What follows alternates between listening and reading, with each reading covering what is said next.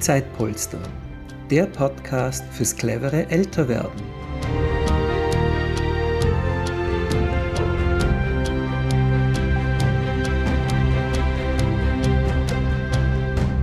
Herzlich willkommen zum heutigen Zeitpolster Podcast. Ich bin Judith Schneider und heute im Gespräch mit dem Bürgermeister von Wiener Neustadt, Herrn Magister Klaus Schneeberger. Äh, Magister Schneeberger ist seit 2015 Bürgermeister von Wiener Neustadt und ich freue mich auf dieses Gespräch. Herzlichen Dank für die Einladung in das schöne alte Rathaus in Wiener Neustadt. Gerne. Herr Schneeberger, äh, als quasi Manager einer Stadt haben Sie ja mit sehr vielen Themenbereichen zu tun. Welchen Stellenwert hat der Bereich Betreuung und Pflege? Ja, in einer Stadt äh, mit der Ur Urbanität wie Wiener Neustadt hat natürlich Pflege einen ganz hohen Stellenwert. Pflege auf der einen Seite äh, extramoral, sprich äh, in Heimen, Pflege, aber auch zu Hause.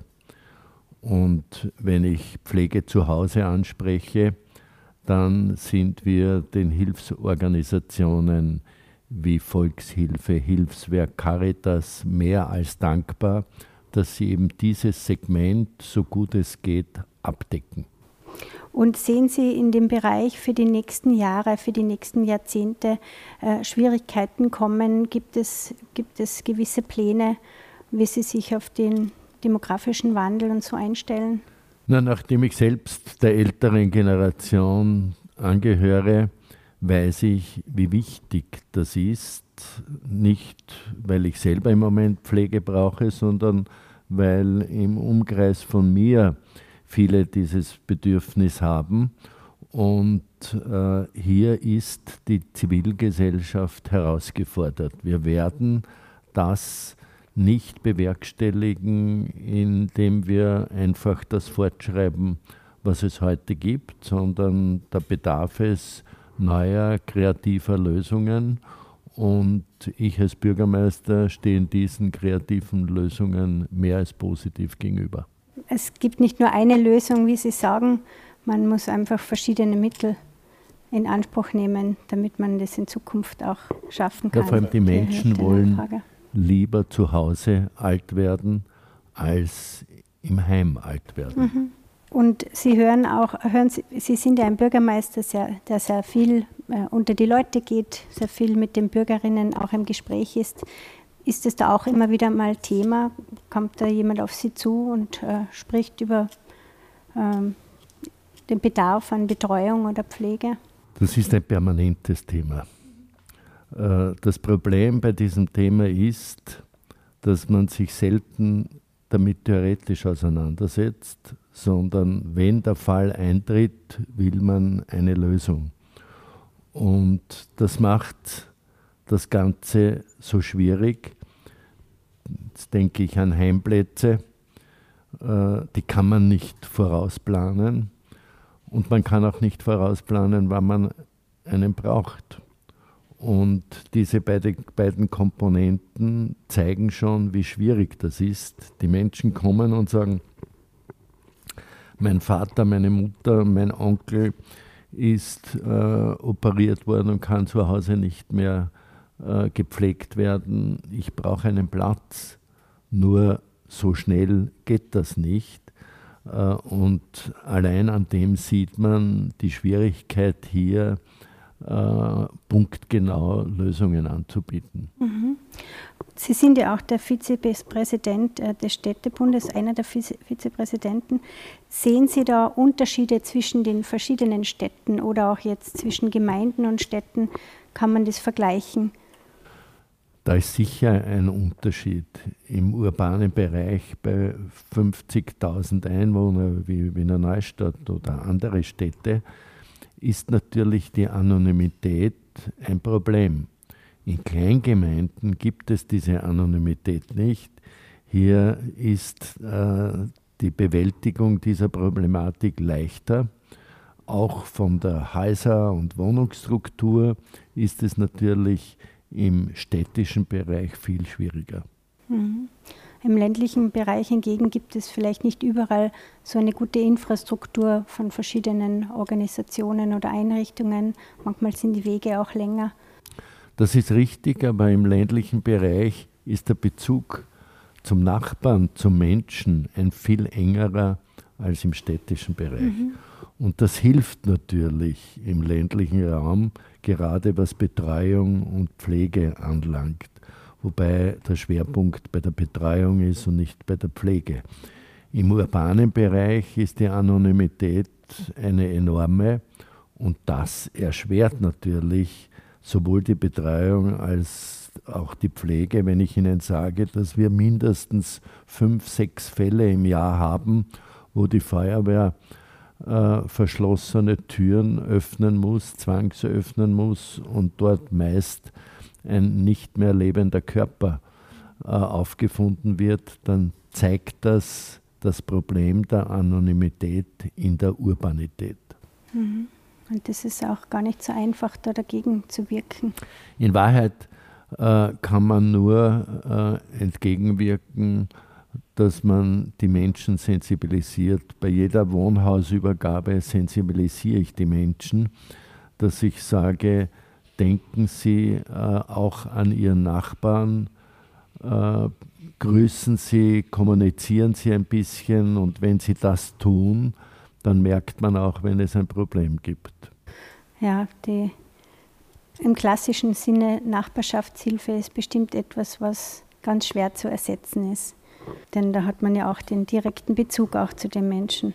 Mm, Sie haben ja über die Gründung vom, von der Zeitpolster-Gruppe in Wiener Neustadt haben Sie gleich sehr positiv reagiert. Das hat uns natürlich gefreut. Was hat Sie bei unserem Konzept überzeugt? Mir gefällt die Grundidee.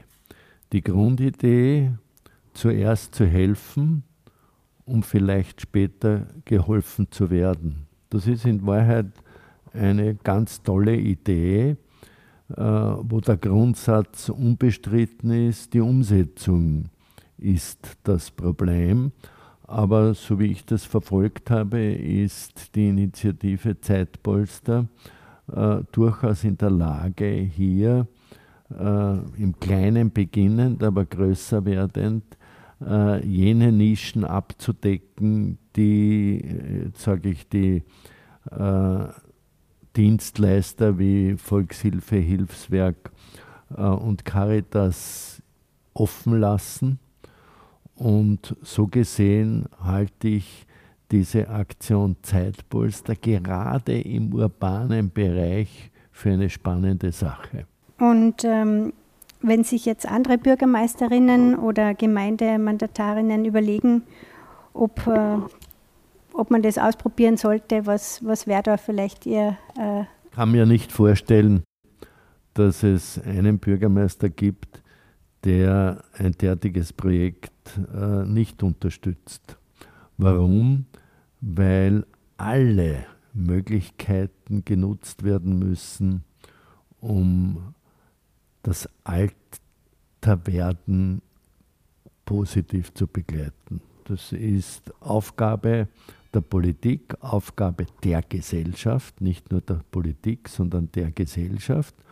Und da ist diese Aktion Zeitpolster eine Aktion, äh, die Menschen, die noch keine Betreuung brauchen, äh, aber ein soziales Engagement an den Tag legen in verschiedenster Art und Weise, dass man denen sagt, ja, dein soziales Engagement ist nicht umsonst, sondern wenn du einmal soziale Hilfe brauchst, ist wer da, weil du das quasi für dich aufgespart hast. Das halte ich von der Grundidee für äh, eine ganz, ich sage es noch einmal, spannende und interessante Variante. Mhm. Und Sie sprechen allgemein auch vom Älterwerden in einer Stadt, dass das, das begünstigt. Was gibt es denn da noch für Punkte, die, ja, wo, die dazu helfen, dass man gut alt werden kann in einer Stadt? Ja, wir gehen einmal davon aus, dass heutzutage äh, die Menschen, die älter werden, äh, viel aktiver sind, äh, viel umtriebiger, viel mobiler und dem muss man Rechnung tragen in verschiedensten äh, Bereichen. Beispielsweise äh, ist bei uns die Volkshochschule sehr aktiv, um eben hier ein permanentes Lernen auch im Alter zu gewährleisten. Außerdem ist es in einer Stadt wichtig, dass wir auch die Menschen herholen, die sonst wenig kommunizieren. Über die Volkshochschule geht das. Wir haben Seniorenclubs, die äh, offen sind, um eben Menschen, die alleinstehend sind, eine Kommunikationsschiene zu öffnen. Also wir setzen hier schon Aktivitäten. Wir haben beispielsweise äh, im Stadtpark einen Mobilitätsangebot für ältere Menschen geschaffen, dass sie dort ein bisschen trainieren können im Freien. Das heißt, äh, die äh, Aufgabe älter werdende Menschen zu begleiten, ist so vielfältig, äh, dass man gar kein Ende sich vorstellen kann, was es alles an Möglichkeiten gibt. Mhm. Genau, Sie sprechen jetzt die Möglichkeiten an, die eine Gemeinde bieten kann, die Organisationen und andere Einrichtungen bieten kann. Was können denn die Menschen selber dazu beitragen? Was, wie stellen Sie sich denn Ihr Älterwerden vor? Was haben Sie für Wünsche oder Pläne? Gibt es irgendwelche ja, ich Tipps? Ich bin im Älterwerden, nachdem ich den Zimmer schon hinter mir habe. Äh, meine Philosophie ist erstens einmal positives Denken. Das ist die Grundvoraussetzung, wie man auch positiv älter werden kann. Äh, das Zweite ist, sich selbst Aufgaben stellen und damit nicht müde werden. Das Dritte ist, geistig äh, permanent äh, sich zu fordern. Und das vierte ist äh, einfach trainieren, Kondition weiter aufbauen, um eben körperlich auch fit zu bleiben. Wunderbar. Es gibt dann noch eine Frage, die wir allen unseren Gesprächspartnerinnen stellen am Schluss unseres Interviews.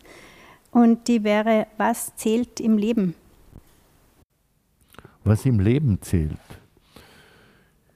Im Leben zählt, und jetzt wiederhole ich mich, dass man positiv denkt.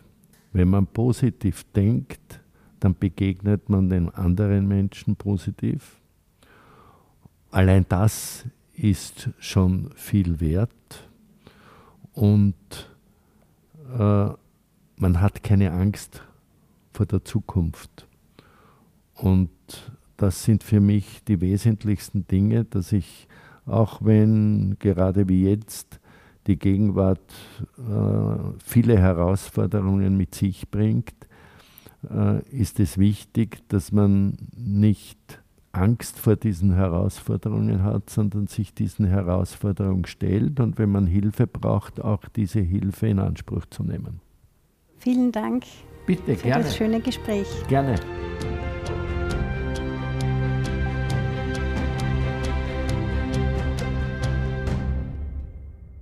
Danke fürs Zuhören.